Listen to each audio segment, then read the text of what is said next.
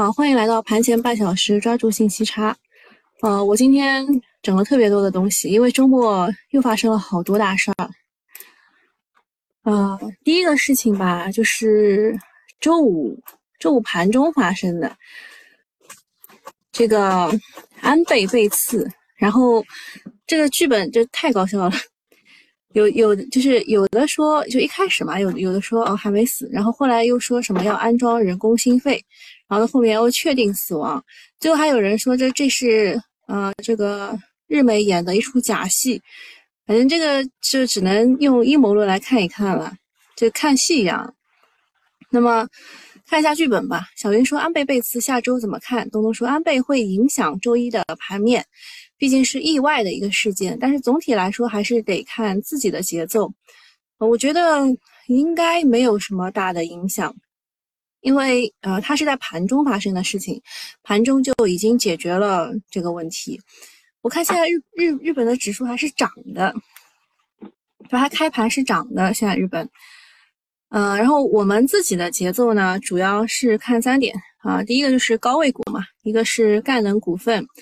还有巨轮智能，我看他们在就是股吧里面都是炒的非常厉害的，主要还是啊，主要还是就是就是这么高还有谁接对吧？五十八亿套在里面对吧？就接这样的话，还有大连重工啊，就这三个股的集合竞价的情况来确定操作板块是哪一个。那么赣能的话呢，就是，哎，我觉得这好像都有可能啊，就它其实只有两个啊。一个是电，对吧？还有一个是机器人。第二个是高位股，呃，高位赛道股坍塌明显，高位股注意盯盘。第三个是预期半年报密集披露，清仓控制暴雷风险。第四个是大盘不管涨跌不重要，注意黄白线。第五个是小云空仓是对的，啊，不用关门啊，哎呀，热死我了。哎，每次一到这个直播的时候吧，我就热死。我给自己找了一个没有嗡啊嗡的这个电风扇，我把把它插上。他为什么要给我关门呢？好，我们继续啊。就是我现在我我只认可几个吧，像高位股坍塌明显，我觉得有有一点高位赛道股其实是有一点分化的。但是你们刚刚也看到了，像硅料的话，它是又突破了三十万一吨。是不是很厉害啊？是不是很厉害？就是一开始，呃，就是大家会认为从八万一吨涨上来的，对吧？最多也控制在十七万，但它就一直往上涨，一直往上涨，跟之前那个锂，对吧？锂矿是很像的。但到现在为止，锂矿其实还是维持在高位，就是四十五万一吨这样的一个情况。那么，呃，这个也也不可能啊，也不可能硅料永远涨，因为它的下游可能会承受不了。所以现在就是一个博弈的过程当中，啊，周末讨论最多的还是呃日本前首相安倍遇刺身亡啊，对股市没什么大影响的，尤其是对大 A 更没什么大影响。周五有瞎炒的那三只防弹衣的股啊，估计很快打回原形了，因为周五的时候都没有封住涨停。其次就是疫情的担忧再起，在目前的情况之下，至少大消费后疫情概念会受到抑制，短期比较难恢复。对 A 股来说呢，新能源板块估值又过高，消费又不能接力，如果只能靠医药来接的话，指数压力很大。啊，大家知道一下，就是这就是周末大家担心的几个问题吧。其实还有两个问题是机构比较担心，待会儿我们会讲。好，下面讲一下王毅同美国国务卿布林肯举行会晤，这个时间是五个小时啊。这次会晤持续了五个多小时，这个在近年的部长级会议上是很难看见的。谈这么久，就说明双方都是想解决问题的啊。你煲电话粥啊，五个小时耳朵都疼了是吧？那么我们股民最关心的还是关于关税的问题。估计也差不多，因为七月六号的那一次其实没有怎么减嘛，就是落空。然后八月二十三号还有一次，那么他当中用的话说什么？呃，进行了全面、深入、坦诚和长时间的沟通，对吧？然后怎么怎么样，具有建设性啊，实质性、建设性，互相互了解，减少误呃误解误判。没有使用很新鲜的词，就是以前都出现过的词，而且这些词的外交辞令就是我们其实谈了很久但没有谈拢的意思，啊，肯定就是有一些分歧，但是分歧并不可怕啊啊，还要啊啊，就是不不搞新冷战和脱钩啊，呃，就是我我们只要不搞，然后我们就足够的时间去应对，做好自己吧。啊，下半年还有那个十九加一大，对吧？嗯，还有就是华尔街啊，华尔街也是很搞笑的。他们现在呢觉得美股不行了，就集体唱多中国股市，说调整就要买入。在全球经济衰退的风险上升的背景之下呢，近期随着中国股市的持续回暖，大盘指数跑赢全球股市，越来越多的国际和名呃知名投行啊，他们就加入了唱多中国资产的行列。继高盛、摩根大摩摩根大通之后呢，啊，本周花旗、瑞银、美银、星展啊都。诸多外资机构都对中国股票表现出一致性看好，花旗将中国股票评级上调为超配，就是要超额买入了。然后美银则建议投资者将短期调整视为买入机会。最近呢，就有点有点反常啊，他们觉得中国是一个唯一的全球唯一避风港，说的都有点肉麻了啊。这些外资行为这么反常，是不是他们买入以后想要做空啊？但是呢，从六月份来看呢，外资确实是在大幅买入的。净流入达到了七百三十亿，确实是在真真金白银的压住中国资产。目前来看，唱多概率大概是真的是看好 A 股啊，无疑是个好消息，有利于 A 股慢牛。但也要理智一点，渣男来追你，可能是被其他女人甩了啊，在这边找一找精神上的纪委，并并不一定是真的看好你。从战略上来说的话，外资可能也是有其他考量的，比如说制造 A 股泡沫，等到未来砸盘的时候，就能全力打压股价。再配合美股加息周期，通过放水收割大 A 的核心资产，美国这个反复收割全世界的手段一直都玩得很溜啊！不管怎么样，外资买也好，跑也罢，它占中国的股市的流通盘就百分之五，整体掀不起什么大风浪。国内行情还是要看内资，得掌握话语权呐，不能给别人带跑偏了。现在以以前我们都是，呃，然后很多人都会来问呐，说为什么外资也就这个，比如说几十亿、几百亿，可以呃我们。我们 A 股每天都有对吧上万亿的成交，为什么就看他们的脸色？其实就是我们没有脊梁，对吧？要挺起 A 股的脊梁。然后下一个事情是，六月的 CPI 同比上涨百分之二点五，确实是超出预期的。你们可以看一下我这张表啊，这张表是那个统计局自己自己做的啊，所以就有点丑啊，但是看习惯了就好。呃，你看就是在二一年的十一月份到过二点三，对吧？然后后来就是一路下滑下下滑，然后到了。呃，这个上海封城的时候呢，到了二点一啊，五月、四月和五月都是二点一，到六月的时候呢，哎，啊，这个往上了二点五，呃，预期呢应该是二点一啊，预期还是在二点一左右，所以往上了，那就证明确实是超预期的啊，CPI 超预期，跟猪肉有关吗？啊，大家的想法就是跟猪肉有关吗？啊，周末这个这个事情呢，是就不仅仅是 CPI 啊，CPI。超了预期啊！日市场预期是二点四，那就是确实就是大家已经把猪肉算进去了，但没有想到还是涨那么多。就猪在猪在涨，然后油价在跌，呃，应该是能够对冲一下的啊，结果没有对冲成功啊，就是二点五，市场预期是二点四，也是高于前值二点一的，创近两年以来的新高。六月的 PPI 同比是六点一，也是低于前值六点四，也就是说比前值低了零点三。呃，周末公布的。这个那数据反正就是不太好看，但是呢，大家对于这个社融的数据还是比较期待的，大家都会认为呃还是不错的。呃，那么大家认为 CPI 主要就是高油价增加成本，就是油价才刚刚开始跌嘛，但是六月份还还没有跌，所以他说他们认为高油价增加了成本，猪肉价价格也是大幅反弹，影响比较大。但是从最近。机构的观点来看呢，虽然八月份有破三的风险，但是国内整体通胀压力并不大，因为推升通胀的两大因素啊，就是油价已经见顶，猪价也不会放任它飙升。那么大家为什么一直会在看这个 CPI 三这个标准呢？主要就是它是一个天花板，如果它破了三之后呢，这个国家的这个财政政策啊、货币政策啊，都可能有一个转向。那当然，央妈对于通胀已经有所警惕了。这周连续五天净回笼三千八百五十亿，宽松节奏和幅度都放缓了，这也是最近指数停滞不前的原因。总之呢，下周啊，通胀问题还会扰动市场，要关注三个数据：一个是猪会不会继续大涨，猪在开完会以后会继续涨，对吧？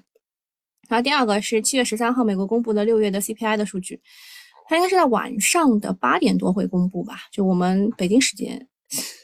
对，应该是这个数据。对，然后第三个是社融数据也要公布了。大家都知道呢，本轮 A 股从二八六三点反弹到三千四百点上方，最大的驱动力不是业绩修复，而是流动性宽松，就是央妈放钱嘛，对吧？一旦 CPI 上行到百分之三以上，央妈估计就不敢再放钱了，那么反弹可能会结束啊。但是这一点我可能有不同看法吧，啊，就就是市场一一致是这样认为的，就是很担心这个就是水牛不继续水。啊，但是还有一段时间可以缓和，因为恢经济恢复才是当务之急，宽松的总基调是不会变的。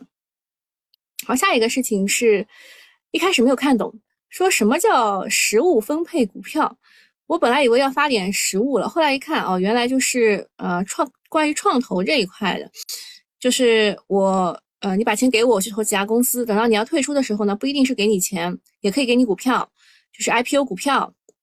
以后可以拓展到其他的领域，那最利好的就是创投板块，其次是券商，本质上还是呃做大资金呃做做大资本市场引入活水。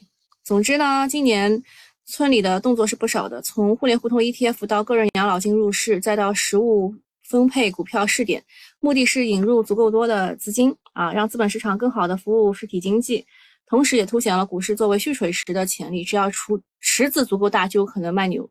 就像二呃。什么二十点前，而且二零年前就是的房地产一样，呃，这个这个证监会是周五宣布的嘛？我看很多很多人没有解读，我因为一开始我也没有看懂啊，说是要给私募股权创投基金更灵活的退出路径，呃，我后来我听啊，我听了一些专家说，专家是认为，呃，就是现在啊，一级市场和二级市场的价格是倒挂的。就是一级市场，比如说出了十个亿，到二级市场上来上市只有五个亿，这样就是收不回成本，所以他们现在投资非常的小心啊。好，下面一个事情是首个国产的新冠特效药正式上市了，国内定价大概在一万元以内，也是比较贵的。你还记得之前我吐槽的那个一万三千三的那个吗？就是要去海南打的，而这个呢是在深圳打的。呃，七月十号的时候呢，腾盛博药，这是一家港股的公司，和其及旗下控股的腾盛华创宣布，其中新冠综合抗体那个药在中国商业化上市，首批已经实现商业商业放行。然后周末的时候呢，记者去了解了一下，该药在中国的定价是每人份一万元之内。呃，这个我之前其实跟你们讲过的，腾盛博药它这个就是之前做的这个并不好啊。就是他做的这个综合的综合抗体的这个疗效，当时并不好。你看一下它的股价，你就知道了啊。当时在这个位置说的，对吧？说我国首批呃首款获批的自主自主知识产权新冠综合抗体药物，对吧？对吧？后来传出它的临床做的并不好，一路从四十六跌到了七块多，对吧？然后周末就是。后来就这两天的消息，对吧？也就涨了这一点。嗯，就是我我还是存疑的，我对它的药效是存疑的。然后说有三家经销商啊，有三家经销商，因为它是在深圳第三人民医院使用的嘛，然后找的是华润医药、国药控股和上海医药，开始向全国铺货。啊，说很多省份已经纳入医保，那你会去打吗？之前辉瑞进口卖两千，被大家骂。比方国产还要贵几倍，当然公司也解释了，说他之前投入了两亿美元的成本很大，所以也只能理解，就是如果后面大批量上市的话，应该会便宜一点。另外呢，全球唯一新冠预防药叫恩仕德，也是在海南开打，一针是一万三千三，不能用医保啊，这个全球的那个是不能用医保，国产那个是可以用医保。然后说产生的抗体能维持半年。现在预约者主要是出国留学人员，但也有点费解，就这玩意儿既然能够预防新冠，为什么欧美还这么多感染者？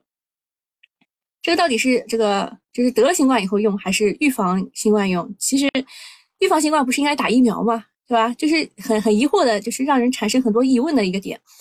不管怎么样吧，在国国内的疫情又来袭时，呃，国产特效药是及时雨，给大家一些信心。然后腾盛博药两港股这两天涨了近百分之三十，还有 A 股的阿兹夫定方向也是很强的啊。阿兹夫定就是真实生物的那个嘛，对吧？它的这个代理商啊，华润双鹤，还有给他提供 S M S S S M 一和 S M 二这个药这个原料药的奥翔药业啊，还有还有另外一个代理商新华制药啊，还有给他提供原料药的拓新药业都是连续大涨的。看来呃，阿斯匹林离获批也不远了啊。A 股的方向啊，医药方向有生物疫苗、新冠药可能会受到追捧，因为实在是。也没有什么能涨的了，嗯，还有就是成联会又说了，就新新能源车的消息利好一个接一个。六月新能源车销量达到五十七万辆，创历史新高啊！其实其实也也没有什么好惊讶的啊，但是呢，这个惊讶点在哪里呢？就是机构预测的是五十三万辆，而这个确实是达到了五十七万辆，但是跟六十万辆还是有差距的，算是正常发挥啊，就是。不算惊喜啊，也不是暴雷。接下来七月是考验，因为六月是靠一堆的政策刺激拉动效果，呃，就是会慢慢的边际减弱，所以七月份才是考验。另外呢，最近疫情才就是在一起，不知道会不会影响生产。原则上七月新能源车增速百分之二十左右，呃，没有达到的话就是低于预期。不过呢，汽车板块有个硬伤，就是中报季来袭，汽车业绩肯定是不行的啊，普遍都是不行的。因为啊，钱都被上游的锂矿公司给赚走了，中游的锂电池都很吃力。宁王股价这么疯狂，但是每到业绩季都是业绩暴雷，说明炒到这个位置呢，业绩对呃机构对业绩是没有底的。刚刚我其实看的时候，你们应该也看到了，我在这个之前啊，我在就是九点之前，其实也也看了一下机构对于锂电的整个态度，确实就不太看好啊，他们都不太看好。然后下游不用说了，竞争太激烈了，像蔚来、小鹏、理想这些新势力都是巨亏的。其实现在魏小李这三家公司，他们想要的并不是赚钱啊，不是赚钱，其实就是跑马圈地嘛。跑马圈地就是更多的人来买我的车啊，早点达到盈亏平衡，就是也是他们的一个未来的目标啊。KOL 写呃不对，那个叫什么 K 不是 KPI，那个新的东西就是也是立一个 flag 的那种。呃，比亚迪呢，一季度只赚了八个亿，其中呃政府补贴了多少，你们知道吗？啊，但是汽车的整车板块已经创下了新高，这就很奇葩了。新能源车是未来，那么传统燃油车为什么大涨？啊，燃燃油车大涨可能是跟新的这个这个汽车购置税那个有关，但也不可能这么涨啊，反正就是乱炒作嘛，对吧？然后还有一个消息是半导体的，说缺缺芯转向了砍单啊，三年前缺芯啊，现在要开始砍单。啊，有担有人担心半导体或进入下行周期，其实我也跟你们说过了，其实还是不一样的啊。半导体不是所有的东西都会跌，然后现在就是台积电说它遭到三大客户砍单，啊，说市场上不断出现电源管理 IC 和 MCU 降价的声音，但是呃，如果你周末去了解过的话，你会发现其实。他们的订单还是在的啊，我我看了几个，看了几个说他们的订单还是在的，然后他们也密切的关注这个国际上的这个砍单的事情。然后业内人士看，未来一段时间随着产能进一步释放和需求，显卡芯片砍，对，显卡是砍了，模拟芯片也砍了。显卡主要是以前挖矿那个时候啊，实在是涨得太太那个啥了。然后最近比特币不是不行了吗？那显卡就砍了。这个就是你每个都要找理由去的，就是不是不是这所有东西都会砍，懂吧？然后什么业内人士啪啦啪啦是吧？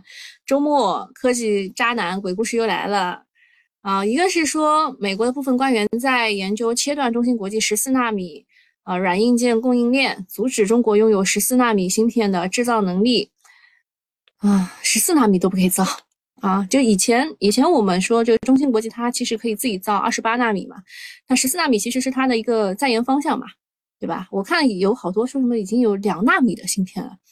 啊，第二个鬼故事就是媒体又开始恐吓了，说半导体行业缺芯转向砍砍砍单潮，然后大概率进入下行周期。一边是美国打压，一边是行业拐点，就问你怕不怕嘛？所以科技股这个位置还在出利空啊。有机构为了捡便宜的筹码，故意喊跌半导体，好导致吓走散户，再去抄底的嫌疑。半导体现在这个位置呢，也没有必要去恐慌性的割肉啊，慢慢的减低位货啊才是王道。因为我们说这个新半军，新半军新涨起来了，半其实还没怎么涨啊，军工嘛也没怎么涨，所以就未来都是机会嘛，对吧？在很多这个恐慌的人眼中看到的全部是恐慌啊，啊，在乐观的人眼中看到的都是机会。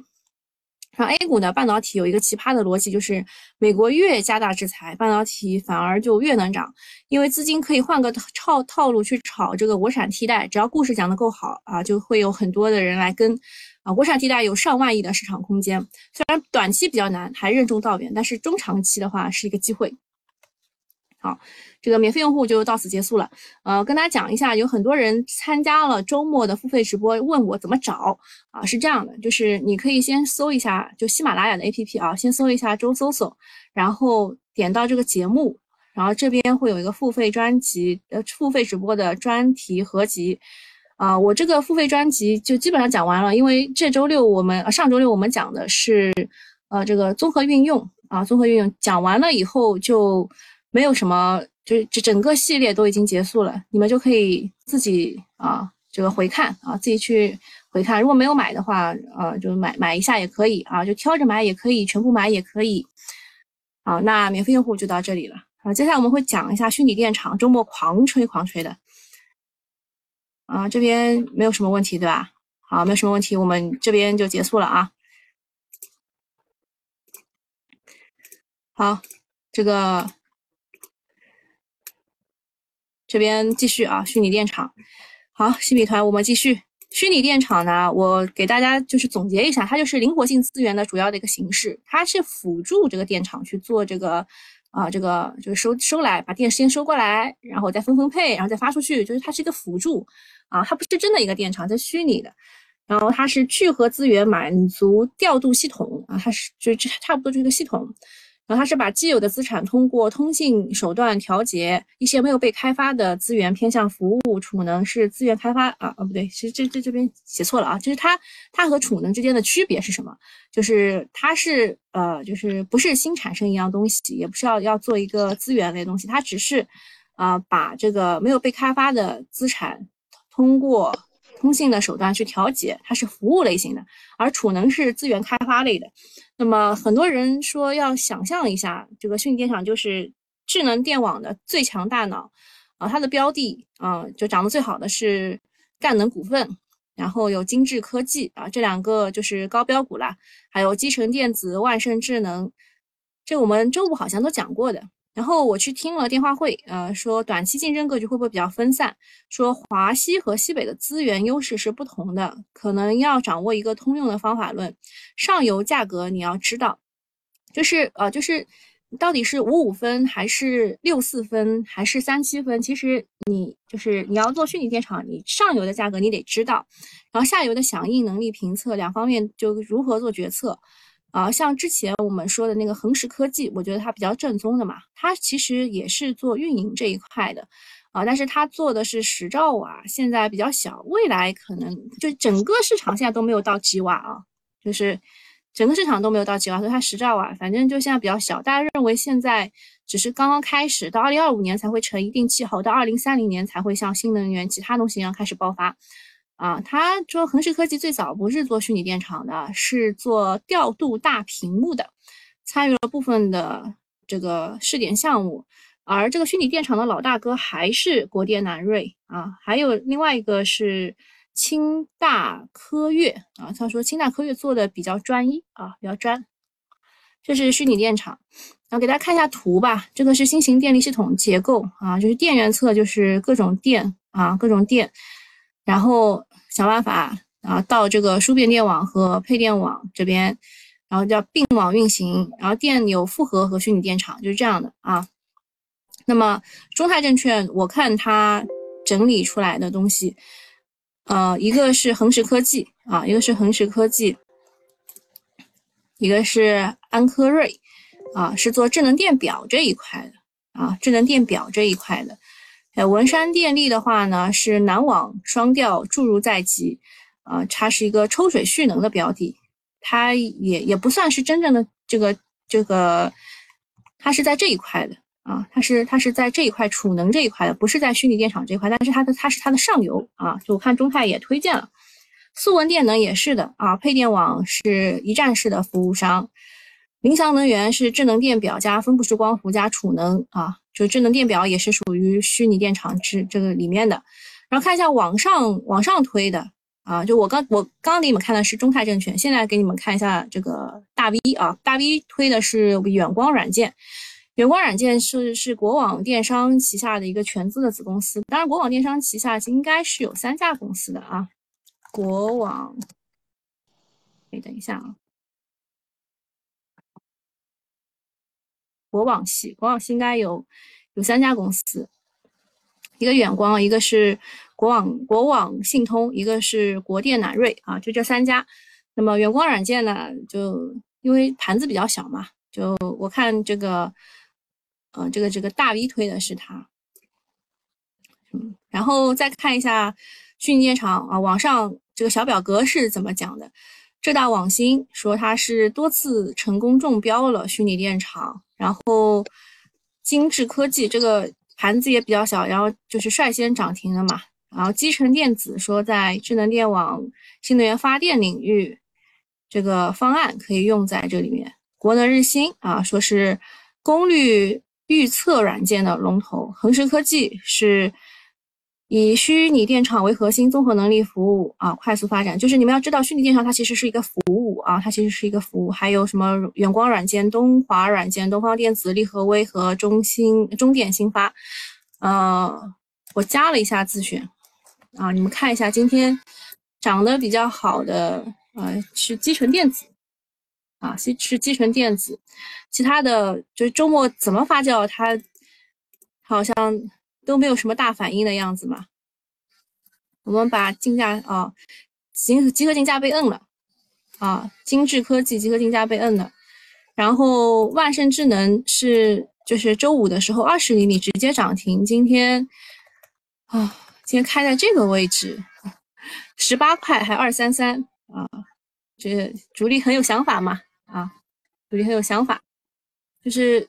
比较正宗的是机构推的，那网上的这些就其实它是市值都是在小，就是比较小的，只有东华软件是超过一百亿的，其他都是一百亿以下的，就是这些可能会被游资看上，然后前面那些就是大的啊，就比较大的。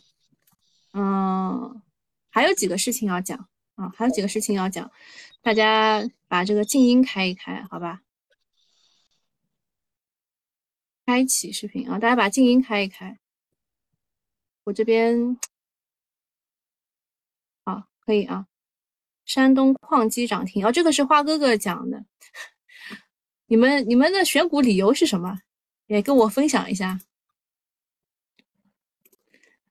好，我们继续讲啊，火电。呃，我之前我之前就是认为火电转型会比较好一点，就是火电企业它转型去做新能源这一块会比较好一点。但是我后来看到。啊，这个火电的一个大老总出来说，他说火电之前做了一些资产的减值啊，就国电啊，国电老总他出来说，就是火火电呢之前做了一些资产的减值，是认为这些机机器淘汰了就不能用了，对吧？但是呢，现在可以可以去做调峰的时候用啊，调峰用。那么他之前调就是淘汰的，可以享受新能源的补贴，可以继续赚钱。那么之前的那那些资产减值可以再加回来。那就是它的业绩可能会又又是又又多几个亿嘛，对吧？所以对于火电来说是一个挺大的利好，但是我估计资金现在没有炒这一块，要到七八月才会想这个问题。然后再讲市场担心的两个问题，一个是国内的通胀，还有一个是流动性。先讲一个简单的，就是国内的通胀，就是猪和油有共振的风险吗？啊，就我看了一下，他们认为说这个国内通胀压力会比较小，大部分是来自于供给侧和输入性。因此，产业政策调整相比于货币政策更有用啊，流动性将保持一定的充裕，对估值形成支撑。然后猪啊，猪它已经已经开始克制了啊，开始克制了。然后猪油有共振风险嘛，或者是他们说国内通胀仍然会比较温和啊，巴拉巴拉，对吧？就是担心通胀是不用担心的。然后关于流动性的问题，就是央行不是每天都只放三十亿出来表表个态嘛，然后就往回就是收了三千八百多亿嘛，然后大家就很担心。嗯，说这个后市演绎危机模式的概率会比较小。流动性框架之下，A 股在经济周期中所有的阶段都是担心过热和滞胀，然后流动性收紧会打压呃估值打压，赚钱效应下降。然后 A 股呢是一般不具危危就经济差，经济很差。但是如果陷入危机交易呢，没有进没有办法进入正常的框架预期，就没办法去估值了。那么流动性如果很好的话，就会呃，但纯杀风险偏好，经历例行之后呢，认为这个再再次交易危机的概率不大。啊，你就是他他们的意思就是说，你担心的这两个问题都是呃这个过于担心。那么剩余流动性处于过去的数年就是历史的高位，最高水位。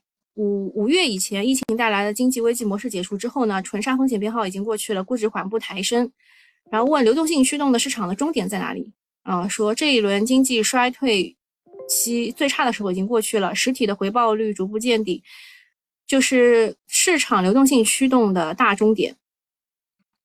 此时呢，将开启长达数年的消化估值，后续重点跟踪货币政策的导向变化，目前无担忧。啊，就是他们认为流动性如果不不继续放水了，其实就是要进实体了。我我大概是这么理解的。然后还有一个概念是百度大会，我看我们群里有人是买了路畅科技的，是吧？它是首批战略合作合作伙伴之一。嗯，百度大会是在七月二十一号的上午九点在线上召开，是和央视新闻。联合举联合举办的啊，记住这个时间点，七月二十一号之前绝对要撤出来呀，对吧？开会了还有什么利好？对，前面朦朦胧胧的才才是好。那么现在是路畅科技、金益科技，嗯，还有一个万吉居然没有涨停吗？它也没有写进来，就是当时就是炒这这个就是这一块的车路协同什么，这就就是炒这几只妖股嘛。还有它这个提到的华丰。股份是在自动驾驶专用底盘，中海达，然后高鸿股份、盈江技术、天迈科技、千方科技、雷科防务。雷科防务是以前军用的，现在做什么毫米毫米波雷达、汽车雷达的硬件产品合作伙伴啊。这个是百度大会，大家也保存一下。好，今天就差不多到这里了。哇，今天今天直接杀啦！像这个，这个虚拟电厂啊，这个这个反而就恒实科技反而更好一点。它二十厘米的，周五的时候是冲高回落，今天还稍微好一点。国网信通啊，也是冲高回落，周五的时候，今天也是往上冲的。就总体而言，就是炒概念的没涨，但是这个。有真东西的确实涨了点啊，还有远光软件稍微也是涨了一点。基成电子，好，那今天就到这里了。说什么？山东矿机涨停，成都路桥吃大肉。哎，它它跌的时候你没看到？卖店、淘宝店以后可以在上面领优惠券充电车。我不知道这个我不熟悉，这个你得问花哥哥，好吧？好，那今天就到这里啦，大家投资顺利，拜拜。